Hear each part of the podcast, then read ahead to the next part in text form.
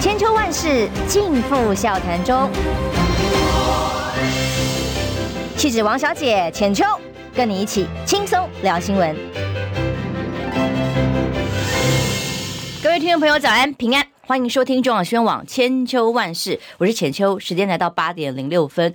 各位观众朋友、听众朋友，应该是不是感觉到了？今天早上一早啊，路况果然是正式开学了，很塞啊！哦，那希望大家今天在上班上学的途中都平安顺心，也特别要需要点耐心来应应车流。我们今天连线的是呃，把昨天移到今天来的借文汲前大使，大使早。呃，浅秋早，各位朋友大家早。对呀，大使，这个今天早上在家里连线 就不会受塞车之苦 哦。呃，我们首先来看一下，今天其实有几个现象想要跟大家一起来观察一下哦。嗯，今天《镜周刊》一口气四篇报道，之一、之二、之四、之三都在打一件事情，打什么呢？说张善政桃园市长参选人，他。涉嫌抄袭周刊，什么简转繁，还有英翻中等等的，来做一些学术计划研究报告。那么他直接用四篇来说，他的研究计划沦为大抄袭。那其中这四篇写了非常多细节哦，这些呃强调哦，他也是抄的哦，然后再来有一篇开始做。呃，郑宝清，当然昨天就看到有一些新闻在发酵，政论节目也通通都在讨论，就是四叉猫，他这个过去曾经说是埋伏在包括韩国瑜的现场造势现场，他说埋伏在现场，然后做观察，然后他就强调自己是是绿营埋伏的网军等等的，那也常常上各种政论节目，他就说有厂商跟他爆料，郑宝清也请网军，然后请了半天还赖账不给钱。如何如何的？那么当然，我是心里大家都在想说，网军哦，说真的，这个费用啊、规模啊，要比嗯，谁不请网络有些操作哦？但是谁比得上民进党？所以这一片的风气已经非常清楚，因为郑宝清确认参选之后，冲击桃园选情非常之大，所以显然呢，请这个国家机器之力的各种的呃乌贼战术已经展开了。大使怎么看桃园最新的战况？我想郑宝清代表这个民进党的清流啦，他是有道德勇气的。我想他作为民进党的人，他对民进党内部这些作业啊，还有目目前内部的这些啊乌烟瘴气，然后这个蔡英文这个独裁专制啊，我想他是开第一枪的人。我觉得希望后面还有人。我其实前一阵就在呼吁，我说民进党这么大一个党。里面难道没有一两个有良知的人吗？能够任凭民进党这样糟蹋台湾、糟蹋民 蔡英文这样糟蹋民进党吗？他不要说这个救台湾了，他民进党都是都不能救了，还救个什么台湾？而且台湾现在最大乱源就民进党啊，所以我认为，我认为郑宝清他会得到蛮多的支持的，他的支持会越来越大了。那当然，他们这些呃，民进党对于自己内部啊，那么来革民进党命的这些内部的民进党党员啊，下手一向非常狠，真的跟民进党呃，民进党党员出来改革民进党，跟民进党哈对着干的啊，其实下场都蛮都不好，真的都不好，而且不管你过去做过什么啊。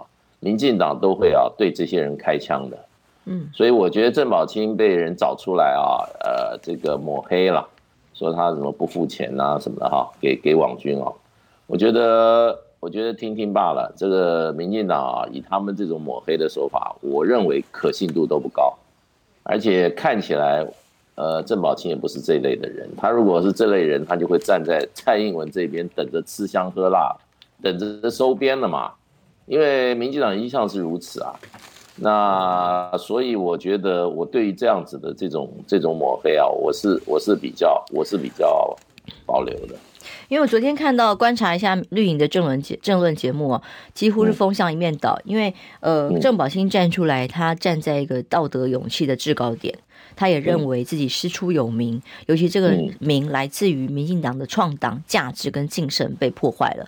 结果我发现哇，所有的这些几个绿营的，包括王定宇出来呀，呃的几个节目里面都打他的所谓师出有名这几件事情。先说他说谎了哦，说什么没有密室协商啦哦，有民调啦，哦只是没有公布了等等。可是呢，其实郑宝清讲的非常清楚，其实这个。好几次，呃，想要争取的过程当中，其实都说已经被协调好了哦。其实这这个东西也也叫民主吗？然后再来第二件事情就是讲他的诚信。哦，他说那来国民党也应该要拿同样的道德标准啊。那么为什么不是同样的道德标准去对郑宝清？哎，如果真的要讲网军的话。天哪，那这道德标准才应该要放在民进党身上吧？那么过去这些人讲道德标准，在讲论文的时候，哇，清清白白，好像道德是踩在脚底下的一张卫生纸。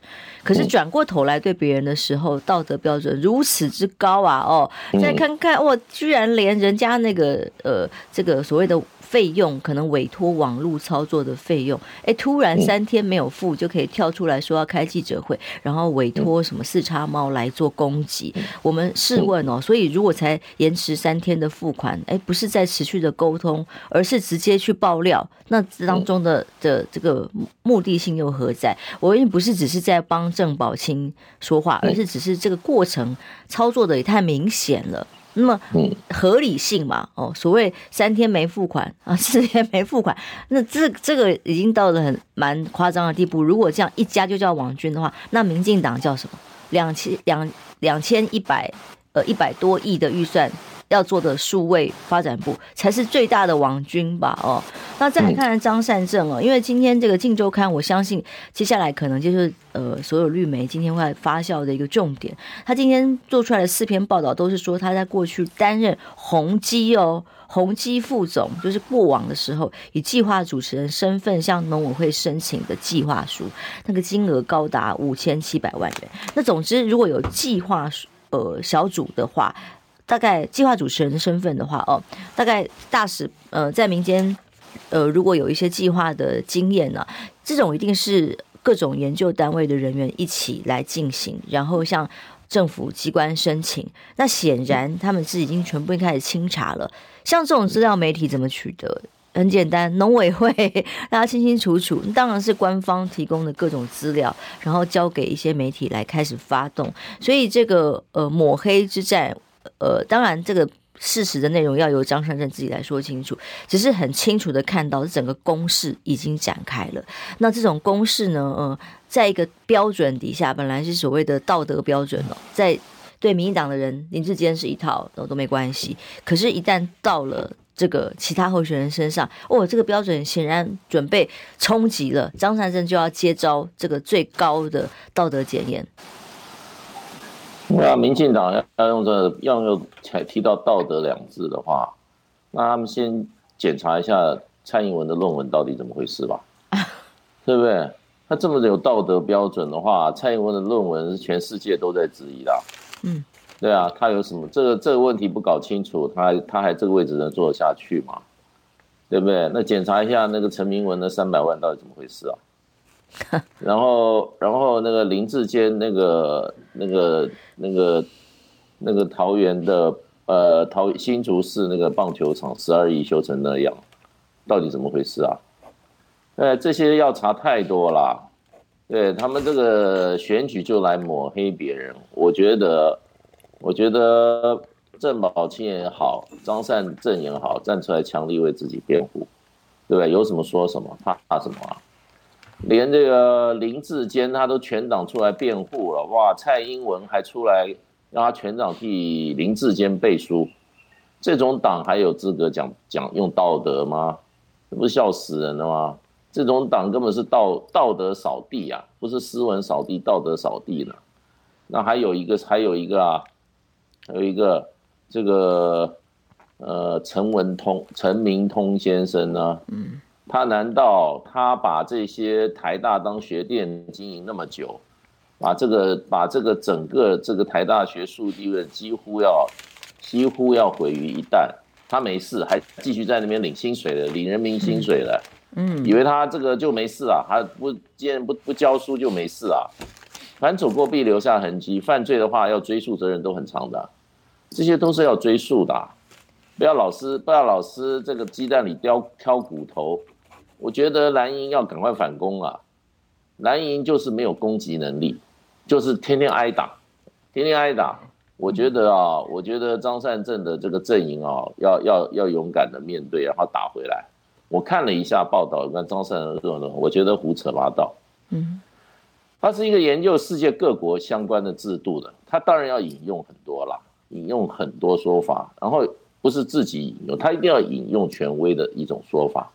对不对？那这个这个这么长一篇论文，那要要说是抄袭，我觉得我觉得我觉得非常勉强，因为引用跟抄袭是两回事，引用跟抄袭是两回事，而且现在抄袭有抄袭的哈检验的标准。你如果真的你来质疑，你今天那个周刊拿出一些啊，就在那边哈，好像煞有其事的把它当做跟林志坚干的事等量齐观的话，那就是太胡太扯了。我觉得这件事情就直求就面对嘛，然后继续继续去怎么讲，把民进党执政做的这些坏事，通通把它怎么讲，把它把它把它一个一个把它揭露。你选举你要走这条路的话，大家就你走你你走你走好抹黑，我不是抹黑，我是揭露，我都有真材我都有真材实料的证据的，你知道。任何的这种兵法都只有一句话：攻击是最好的防守。不要每天在那边防守了。我觉得这些候选人啊，尤其国民党候选人啊，真的不要在那边温良恭俭让。你就是在你就是参加一场战争，选举就是战争。你没有攻击能力，你又不会防守，你就不要选了。你现在现在陈明通的事情还没结嘞。然后林志坚的那个、那个、那个桃园、桃园的那个、那个、那个新新竹的那、那个、那个棒球场责任还没结嘞。然后，在这个民进党做过的事情里面，太多太多的事情啊。那你你这个呃原来的桃园市长，他干了八年。他用多少公款在那边啊 收买啊，在那边买庄脚，在那边啊，在那边用收买的方式，这些难道你都没有一点点资料吗？通通给他掀出来，通通先出来。你要走，你要走这条这种选举路线的话，那大家就走。你今年执政八年，你光一个，你光一个什么数位发展部，你就花掉两百一十多亿，这件事情。你现在所有蓝营的立选，你候选人都能够不吭气吗？是每年编列预算哦，不是只是花一次的哦。嗯，你知道外交部一年预算才多少钱？多少？我们我三百亿。哦，天哪，天哪！我们还要维持那么十五个邦交国嘞，等于你要照顾十五个邦交国，还有外管有上百，几乎将近百个管处啊。嗯。对不对？你一个在驻美国代表处，你就将近一百人啊，对不对？你那每年要维持，你看看，你全中华民国的外交也不花掉三百亿，嗯，你一个数位发展部搞了半天，还什么多元宇宙是宇宙科，还不晓得在搞什么的嘞，就可以就编了两百一十一亿，我的两百一十多亿，你觉得这里面没有弊端吗？嗯，监督政府的功能在哪里？哎，你今天所有蓝营候选人，你就应该把这些问题都要拿出来，都要摊出来啊！为什么不摊出来？嗯，对，因为以《镜周刊》这个报道的内容，其实可以区别两者最重要、最重要的差别。林志坚呢是学校的论文，他成为硕士，在中华大学跟台大大台大这两个学校的论文被质疑有问题哦。那所以这个过程取得学位是不是？会被有商榷，所以最后被两个学校给判定抄袭，丧失了学位哦。这个是学术在自己在学术的这个呃领域里面的成绩哦。但今天张汉正被质疑这个不一样哦，这个已经是在他在民间机构，主体是宏基，由宏基去跟这个政府机关所做的呃。报告研究报告，像这种研究报告是有验收，是有相关的单位哦在进行查查验哦，然后当然要给预算。那如果这种论文的形式研究报告哦，当时有问题的话，为什么诶相关单位都没有没有任何问题呢？或研究完了之后，是不是可采用？那是不是有其他单位也已经引用或采用作为内部的政策参考，或者是机关组织里面怎么运用？不知道哦。结果过了这么多年，这个在宏基也是几十年、十几年前至少了吧？就拿出来变成哇，这全部都有抄袭的嫌疑。诶，那其他公务机关这些人是怎样？都睡着了吗？是不查核吗？是怎么验收、怎么给付、怎么完成这些标案的这个时程呢？那现在轰动就变有问题了。而且这个是非常的呃，让人家觉得，第一个首先它两个是不同的性质。不可一一概而论。第二个是觉得，如果这样追杀下去，到时候话语权又回到农委会身上，那不知道农委会又会用什么方式来追杀？的确，又是另一个让人家担心的议题哦。只是这种手法实在看起来非常的拙劣啦，因为民间机构的预算跟这个在学校里面的论文报告啊，当然是不一样的啊。就对他这个，他这个当然，他这个是研究世界各国的相关的案例，他当然要旁征博引啊。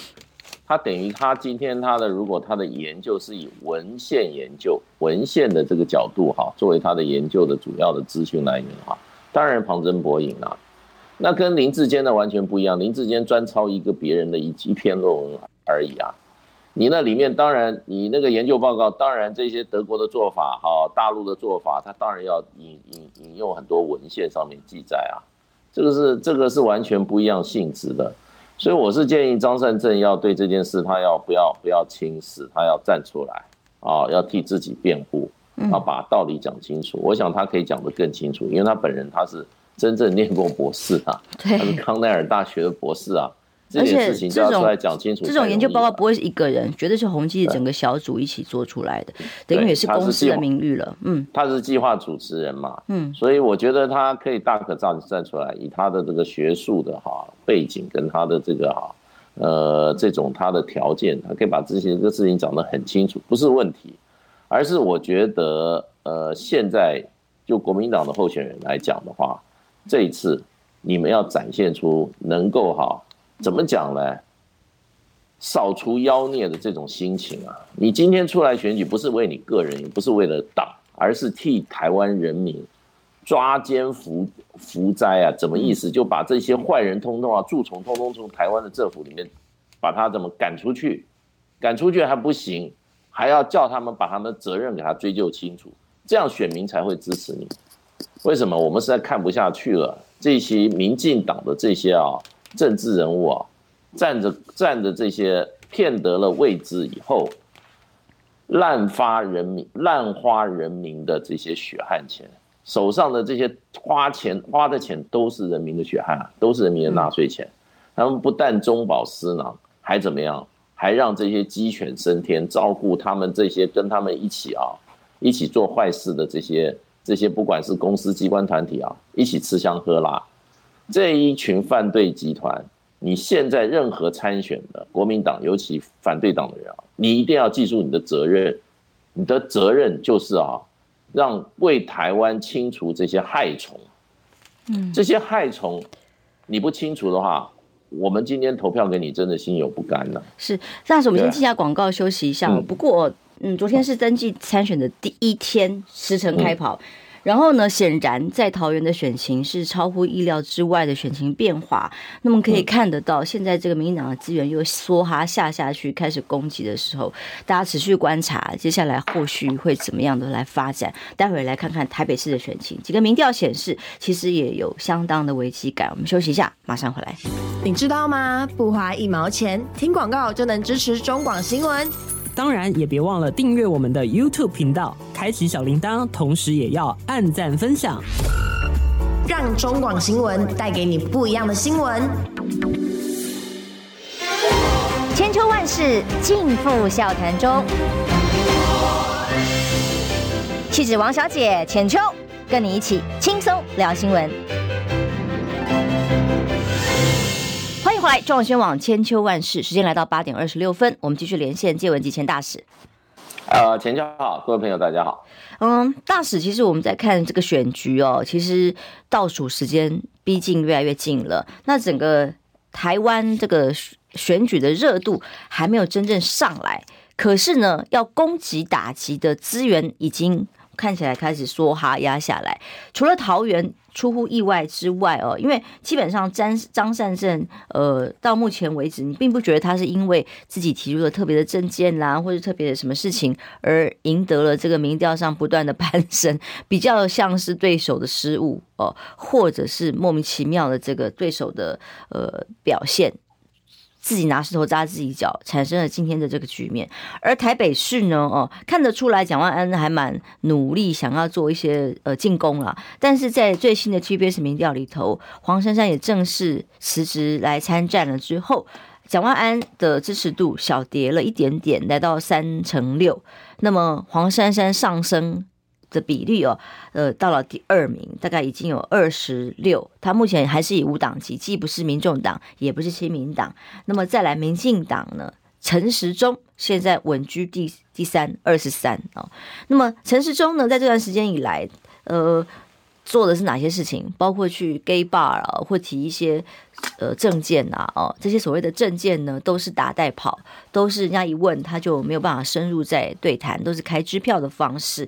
但是呢，现在的民调支持度，它稍微上升了一点点，其实也都还在民调误差值里头。大使曾经一开始我们在讨论整个选情台北市的时候，哎，就是看看弃保效应会是关键。而目前发展下来，其实黄珊珊在。因为他有执政的优势，而且他也算是一位努力的这个候选人，嗯，以至于至少在现任的优势里头，他可以有很多既有的经营。你怎么看这个弃保效应？现在已经还有机会发酵吗？那么现在看起来，台北市哎，蒋万安虽然还在领先之中哦，但看起来还是很多蓝营的人是非常担心。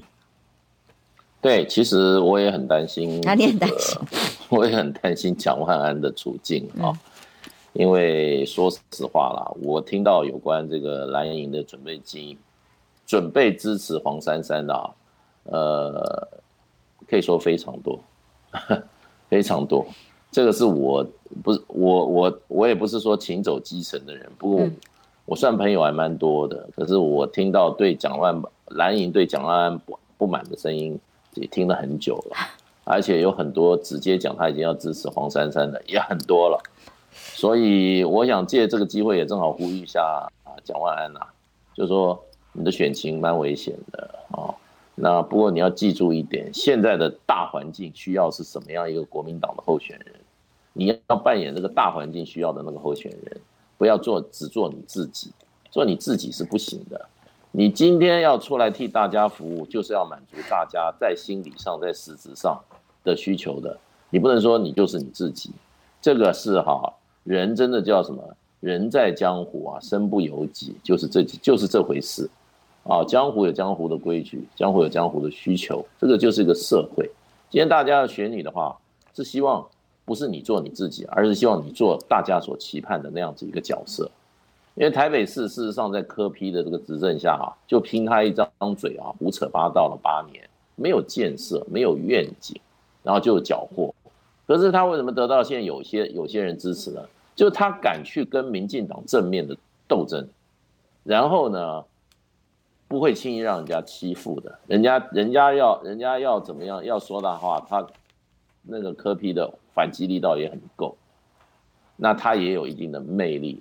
你今天要做一个政治的候选人，说实话，你要有你要有一个你要有一种魅力。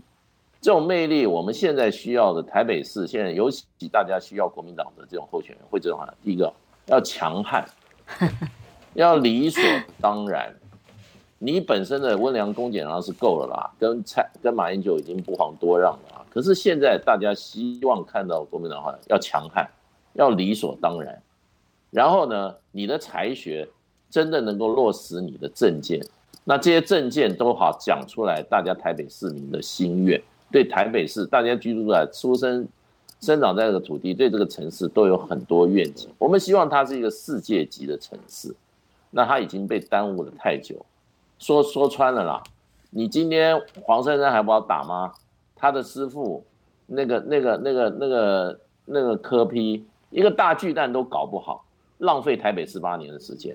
然后请问一下，他是有什么有什么有什么对台北市有什么建设有什么巨大的贡献？零啊！你要拿出来讲啊！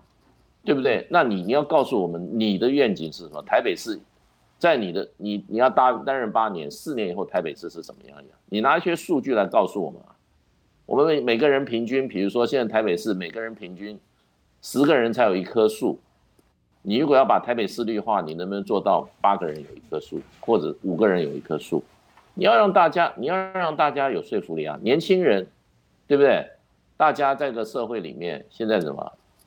就是说前途茫茫。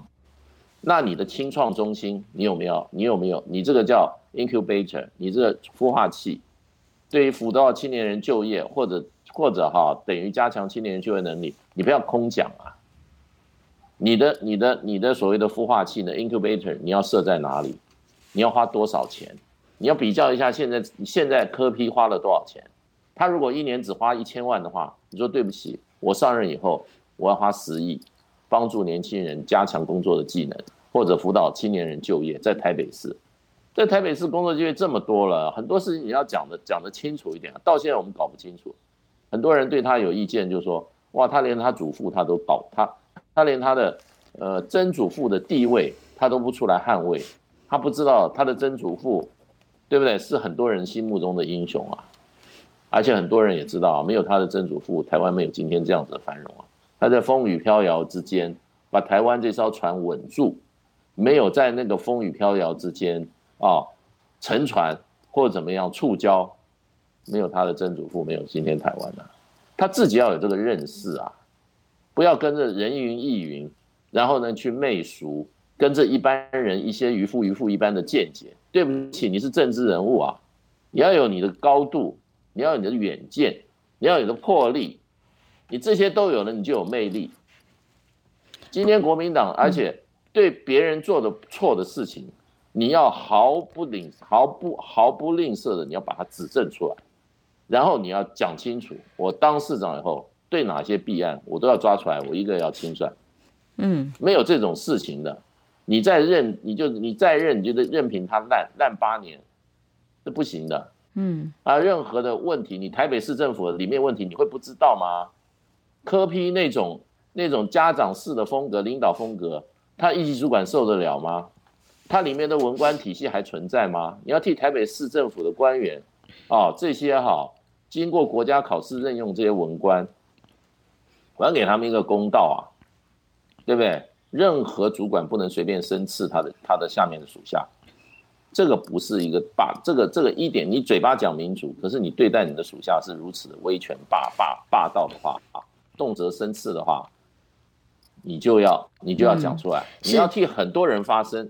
大使哦，就是这个民调里头有个数字也蛮有趣的，嗯、但是这值得观察，可能是后续会不会有，嗯、已经不是见不见得是蓝绿弃保效应在台北可以发生哦，因为蓝绿现在在台北市的市民心中，说不定真的像黄珊珊讲的，已经没有蓝绿，甚至讨厌蓝绿了，所以接下来就是讨厌度到底谁比较厉害，呃，会这个决定了选战的结局，因为你看看哦，呃，这份民调里头，蒋万安的喜欢表示喜欢的是四成九。那么不喜欢的两成四或者两成六，因为对到黄珊珊跟对到呃陈时中不一样，结果陈时中自己的不喜欢度呢可以高达五成二，然后喜欢的只有两成九，这个恐怕才是接下来最后一阶段选战的关键，因为陈时中只要站出来讲越多，回答更多的问题，指挥中心模式一上升，或者是多去这个这种 gay bar。的嘴脸那个样子，就好像之前在疫情期间防疫规定很严格，却拿着红酒唱歌，旁边有没一样，那个画面再度的深植人心的时候，这个不讨厌度才会是学生的关键。我相信台北市的选民，呃，现在在所谓蓝绿的这种盘里面，已经不是往年那种基本盘的的概念，已经产生一个新的要素在变化当中。现在我想最后决定是弃保效应。现在这些这些民调的话，它会改变的。不见得是因为蓝绿哦，是因为讨厌 或害怕谁当选而变成到哪边去哦。陈陈时中基本上他要当选的，他要当选的唯一机会就是就是弃保了，就是黄珊珊把这个把这个把这个蒋万安的票吸走，吸到一个程度，让蒋万安也当也当选不了，可是黄珊珊自己也当选不了，最后就便宜了陈时中嘛。所以今天我觉得，我觉得基本上这个会支持陈时中的票，蒋万安是拉不到的啦。他要防他的票被黄珊珊都给分掉。那这些黄珊会会分给黄珊珊的票，我觉得大部分都是蓝营的过去的，大部分都蓝营过去的，浅蓝的啦，甚至有些深蓝的，可能都会跑到黄珊珊那里。所以，所以啊，我是我是奉劝，我是奉劝这个蒋万安啊。你不要想去争取绿的票了啦，你就想你的票不要被黄珊珊分了，你就会你就赢了，你就赢了。现在现在陈时中，你现在就是说你要蓝营忍痛投票给你的话，你要表演一下嘛，对不对？你都不表演的话，这些蓝营这些这些对你不满的，已经要准备支持黄珊珊的，那你要那你就那你就会，你如果你如果不在乎这些跑到黄珊珊阵营的人的话。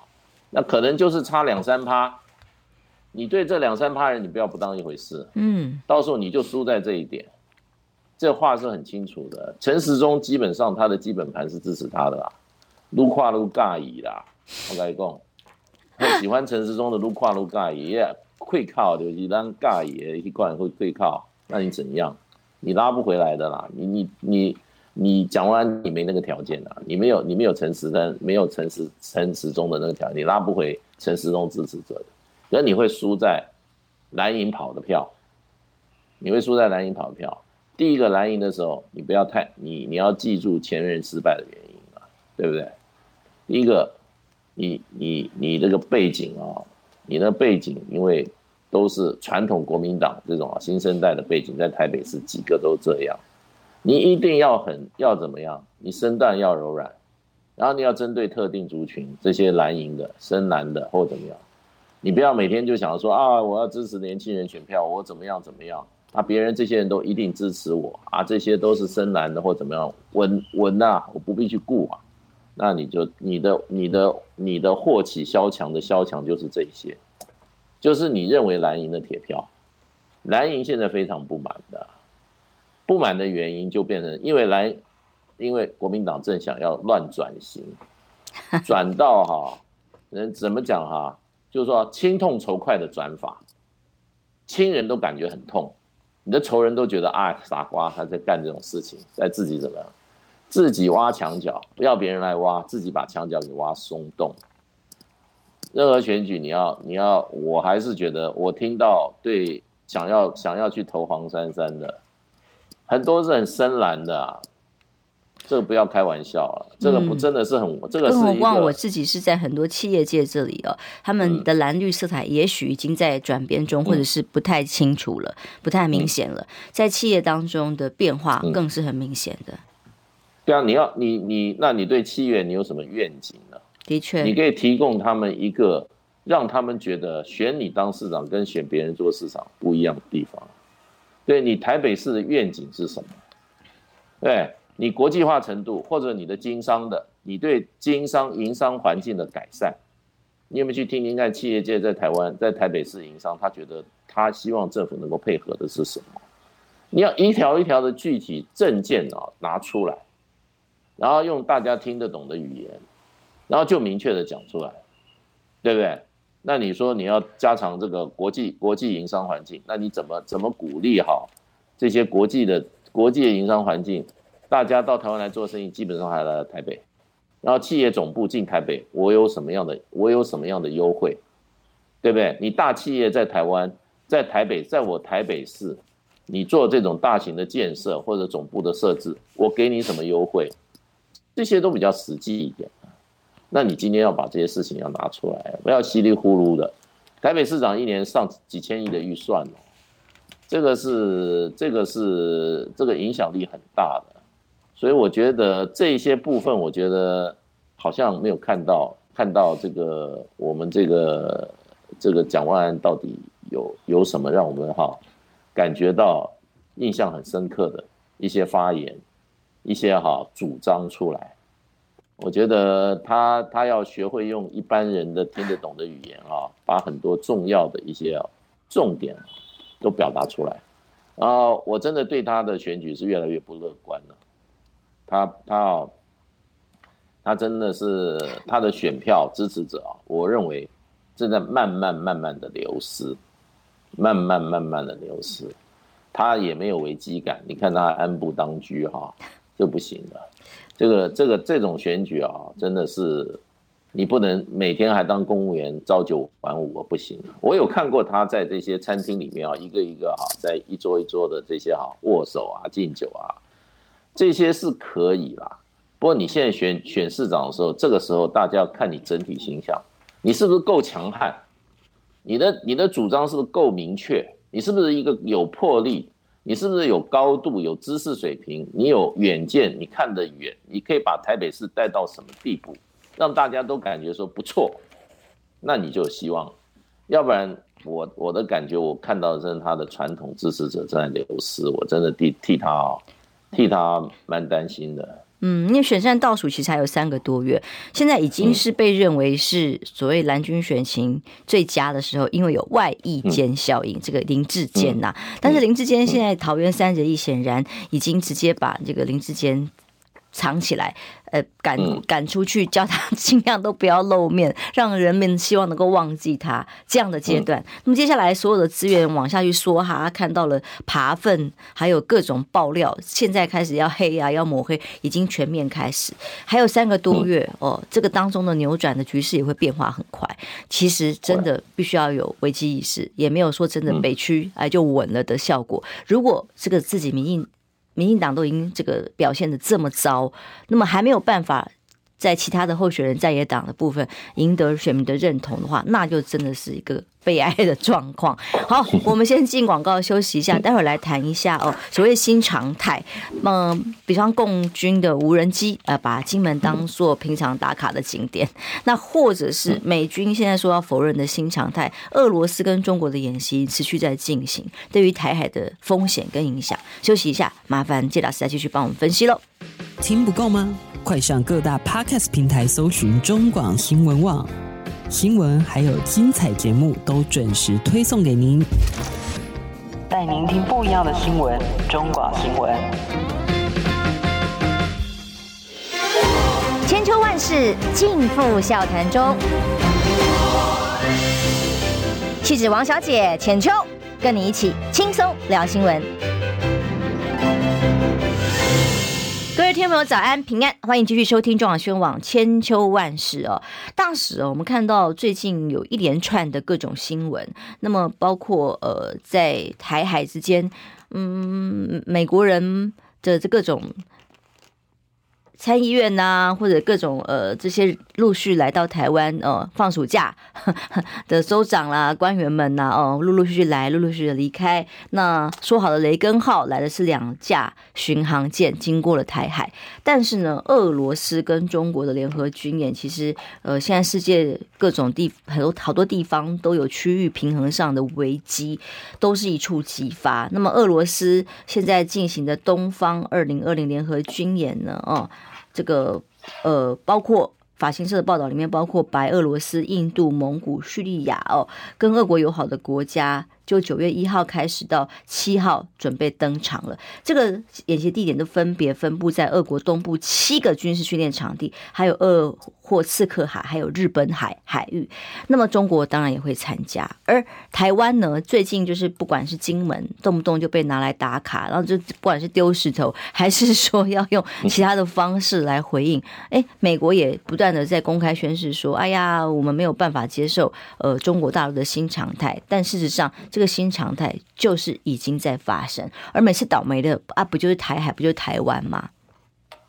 其实，只要讲到新常态的话，有一个新常态值得注意的，就是哈，美国大概两年前开始啊，呃，每一个月会有一艘美国的军舰经过台湾海峡。这个这个，在这件事以前，以前美国美国军舰十几年都没有经过台湾海峡。所以这个新常态的话，也是一个新常态，而且这个新常态是每月每个月一次或者两一次以上，这个其实这个变化很大。你要看两年以前，美国军舰很少很少经过台湾海峡的，那这个也是一个新常态。另外，过去我前上个礼拜看到一个报道，美国这两年就去年了，呃，一整年啊，在东亚的军事演习啊，增加了百分之五十。增加了百分之五十，所以这些都是美国方面做的做的很多的做的赢做的改变。然后最近他的这个这个有一个两栖登陆舰啊，最近又要在南海方面啊要进行演练。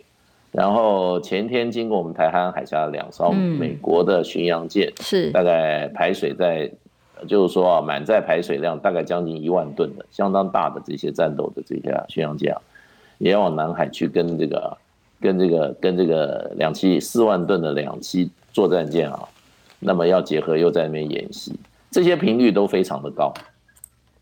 所以其实我们看到，其实，在亚太这一带啊，东亚这一带的啊。光美军的行动啊，比过去美国的各种军事行动，比过去两年增高了大概两倍，是两倍。那是不是常有一个新常态呢？就美国会美军会在这边频繁。那相对之下，其他的在这里面的军事的有军事力量的国家，相对之下要比美国来讲的话，等于说。没有那么没有那么过动啊，真正过动是美国，所以新常态都是美国造成的，这是我的基本看法。美国正在改变这个地方哈，这个哈军事活动的一个过去的常态啊。那俄罗斯这个哈，它这个是例行的，俄罗斯有很多例行的军演，这是一次例行的军演，它有这个二零二二东方、二零二二西方、二零二二北方这种啊，它这个是 例行性的军演，东西南北都会演一遍就对了。是这样吗？啊、对对对对对对，他而且他都是国际军演，都邀请很多外国一起来参加。嗯、然后中国大陆跟俄罗斯有双方的联合军演，有这个海军的联合巡回，有空军的，有陆上的，也是十几有年，大概十十多年了。那有三个主要的联合军演了。然后呢，这都行之有年了。然后中国大陆、印度还有俄罗斯这三方。也有军演，虽然中国大陆跟印度的关系搞得好像很紧张，可是这个联合军演也行之有年了。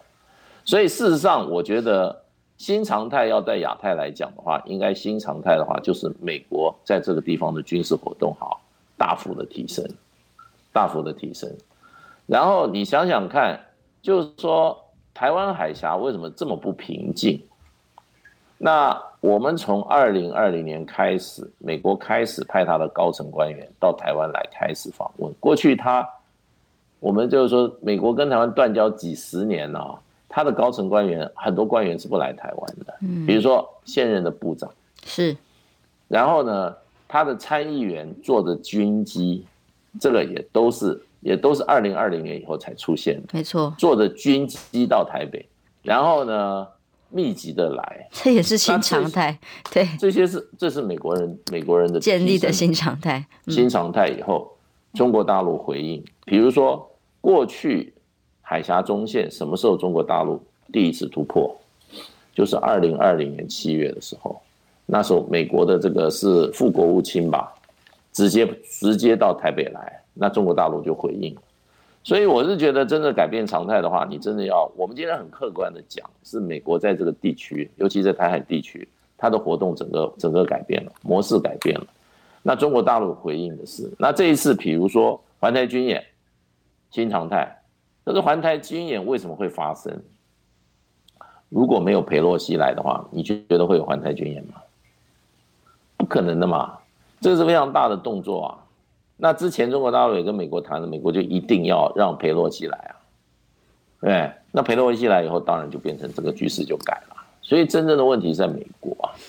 那今天你美国台海，我们刚刚比较比较平缓一点啊，台北台湾海峡的风浪渐渐的比较平稳下来的时候，美国两艘巡洋舰，九万九万五千吨级的巡洋舰通过以后，你觉得？会不会引起一番波涛？对，中国大陆昨天跟前天又差不多，每一天大概都有二十架次左右的军机又超越台海了。那超越台海的话，那就是你你美国的这个这个，所以所以这个事情啊，我觉得一个巴掌拍不响。所以真正在创造一个新常态是美国，而且美国这个常态的方向啊，让我一个学国际关系的人比较比较担心的，就是说哈，它会让这个区域啊继续的军事紧张。而且不断的紧张，嗯因为虽然这个环台军演过了以后啊，美国将来我认为几件事情会加强，不会减不会减退。嗯，第一个，美国军舰到台湾海峡，然后到南海，甚至在台湾水域哈进行活动的频频密度会增加。是。第二个呢，就是说美国的对台军售会增加，因为蔡英文明年已经编了五千八百亿台币的这个国防预算，正规的哦。嗯，你要知道，我们过去呃，马英九下台的时候，台湾的国防预算一年是三千亿台币，没错。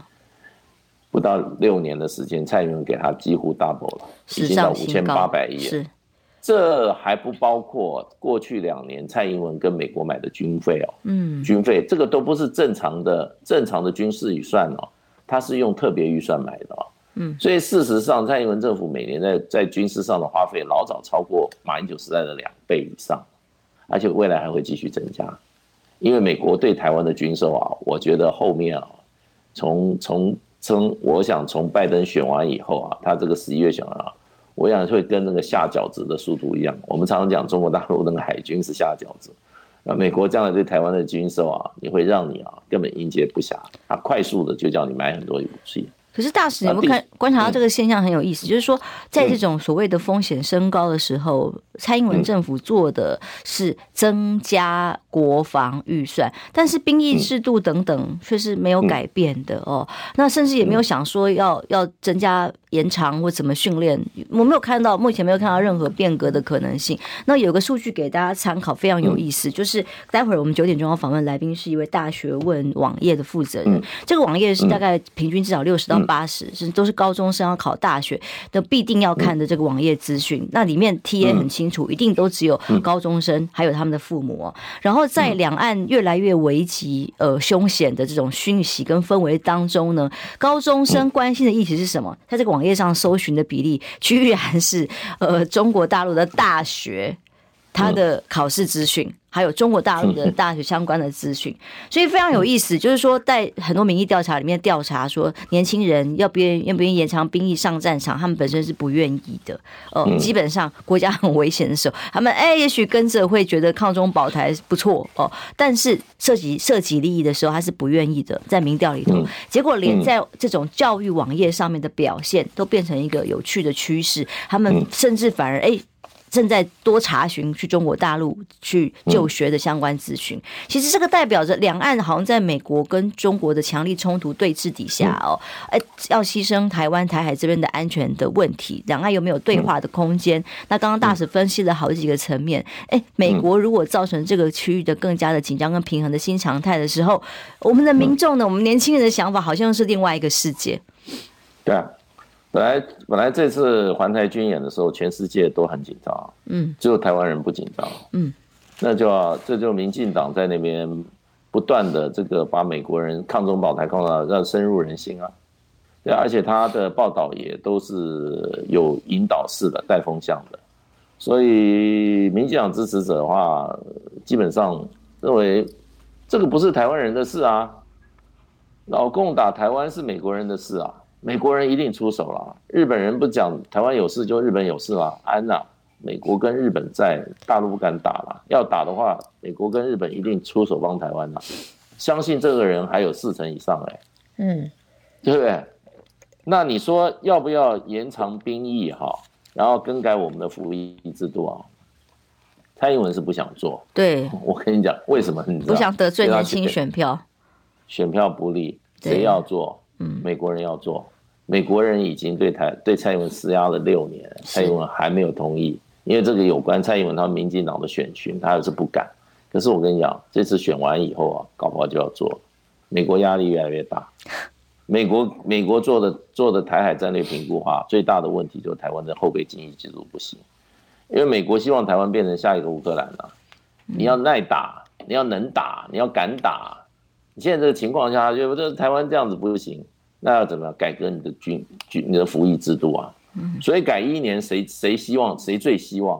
美国希望，所以你就知道美国在台湾人眼睛里面，美国事实上是要美国是把台湾看作要替美国的利益服务的。是，谢谢大使哦，时间到了，谢谢，祝福大家都平安健康，谢谢，拜拜。